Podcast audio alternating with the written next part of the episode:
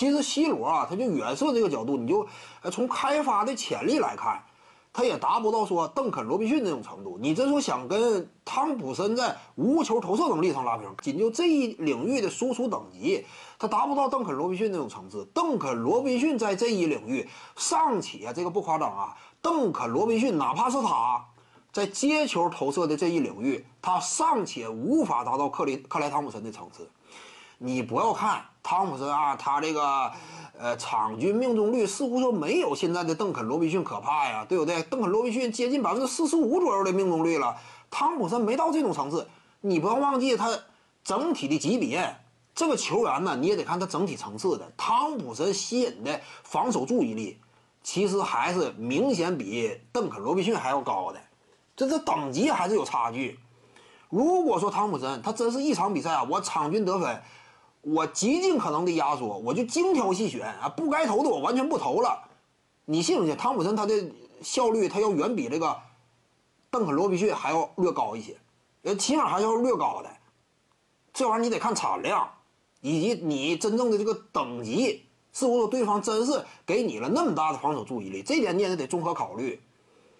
但即便是球员等级更高的情况之下，汤普森达到的实质产量，他其实比这个邓肯罗宾逊呢也不算差。尤其打到季后赛关键时刻，嗯，多可怕呢！现在邓肯罗宾逊仅就接球投这一领域，你也不能说他超过克莱汤普森。如果他都没超，C 罗差的挺远呢，就不是一个等级的这种远射的球员。C 罗呀，仅就这个。啊，我接球投领域，它不是这个等，不是一个等级。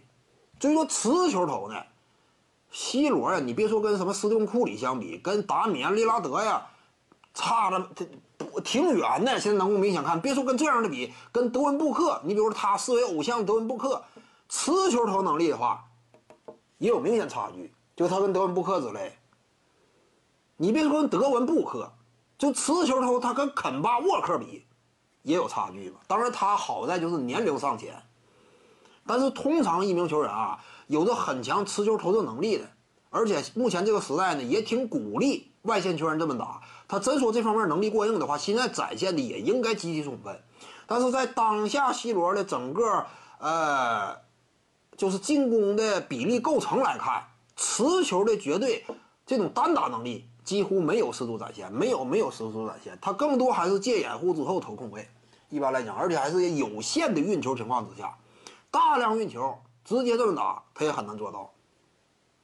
他有这两下子，热火队就不是现在的热火了。他真说有这两下子的话，目前干这个活更多还是德拉季奇。